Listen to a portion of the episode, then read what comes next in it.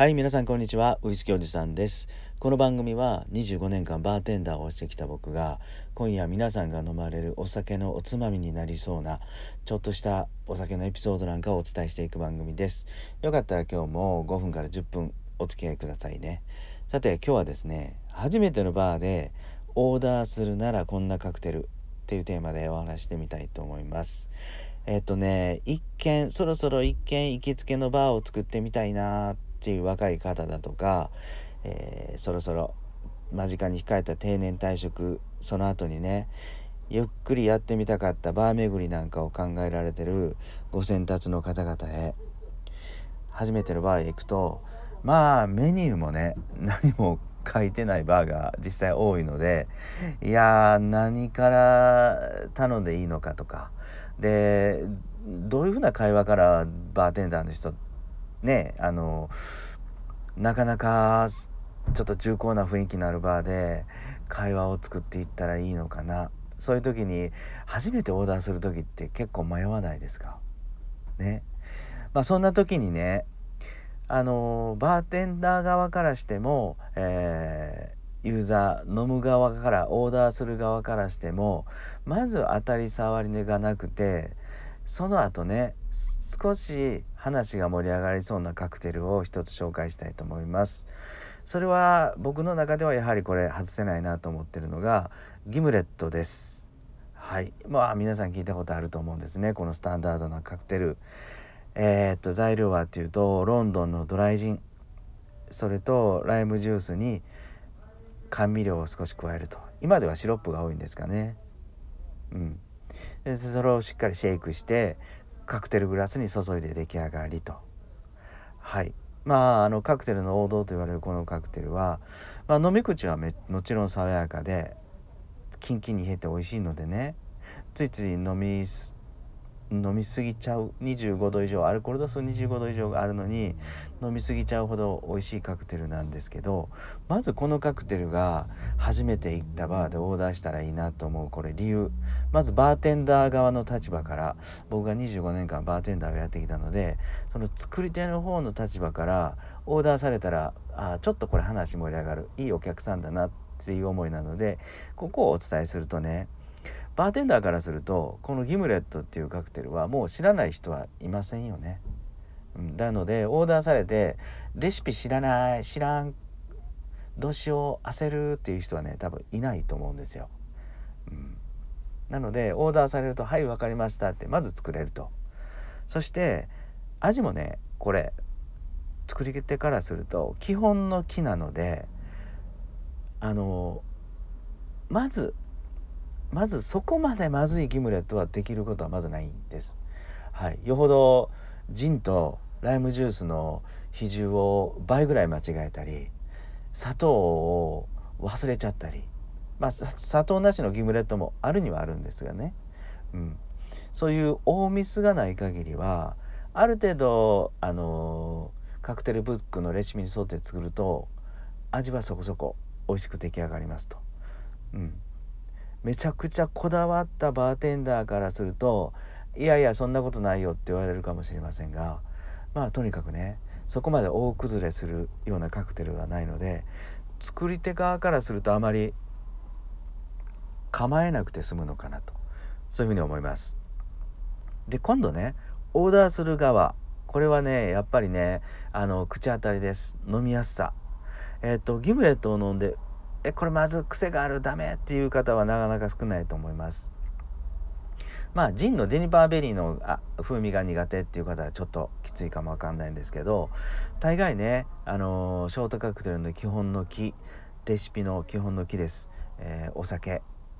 そして酸味のあるジュース。そして甘みを入れてやる。これでねしっかりシェイクすると結構美味しくなります。口当たりも良くなります。なのでオーダーしてオーダーしたものの飲めなくなるっていうことはまずないと。はい、それがお客様がオーダーする側にとっての、あのいいことなのかな。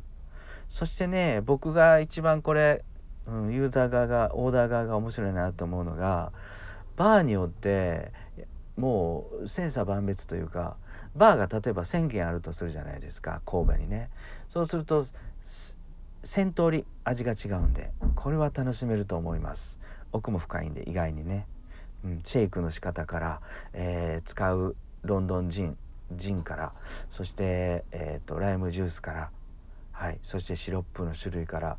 もうこれは本当何百通りもあるのでね、あのー、面白い。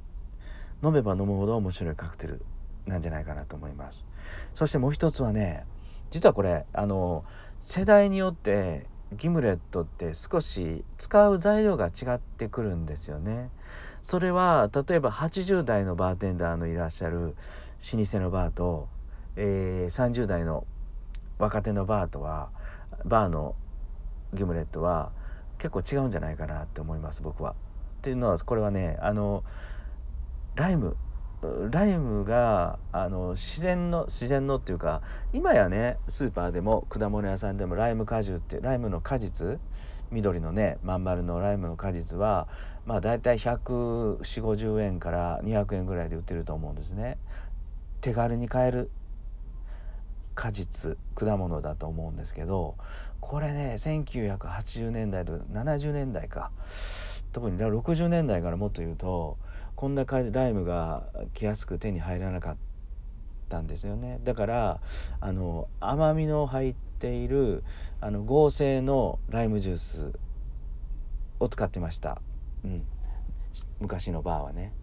なのでねこの合成のライムジュースとあの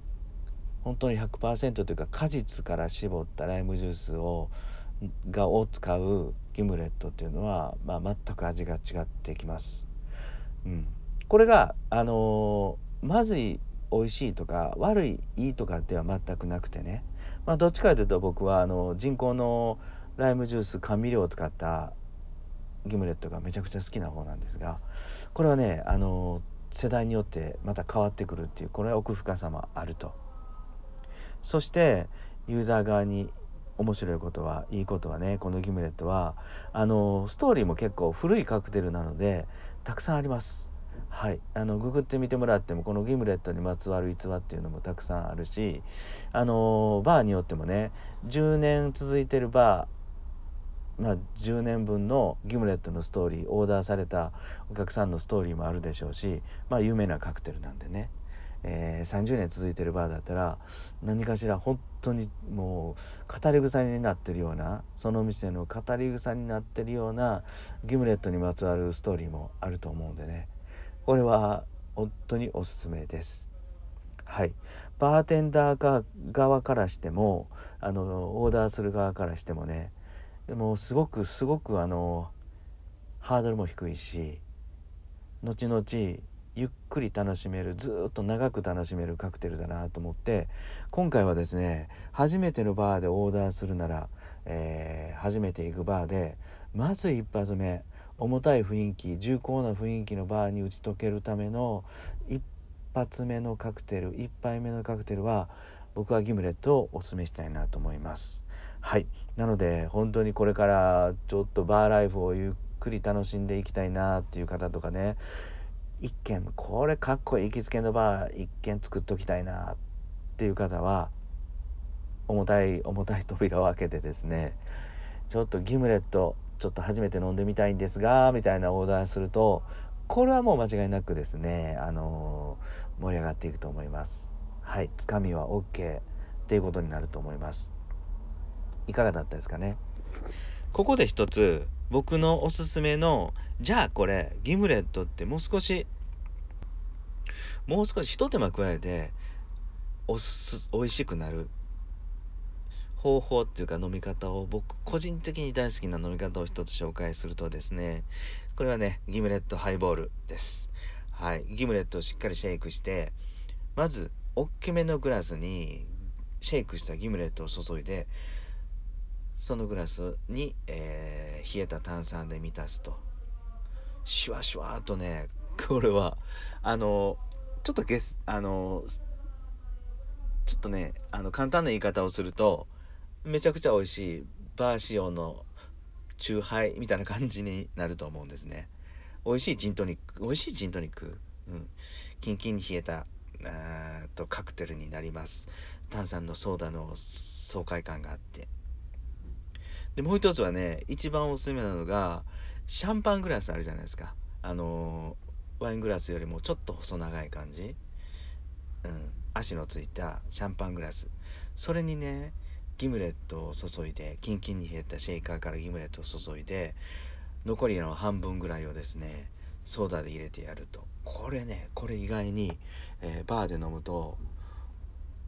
結構美味しいです。そしてちょっと人目を引くというか、うん、これ何ですかって言われたりすると思います。これは実はギムレットハイボールですって言うとですねハイボールっていう言葉もみんな知ってるしギムレットっていう言葉もみんな知ってるのでおっとこれ何っていうことになると思うんで面白いと思います。で極めてこのシャンパングラスでのギムレットハイボールは超高級な美味しさになると思うんでよかったら試してみてください。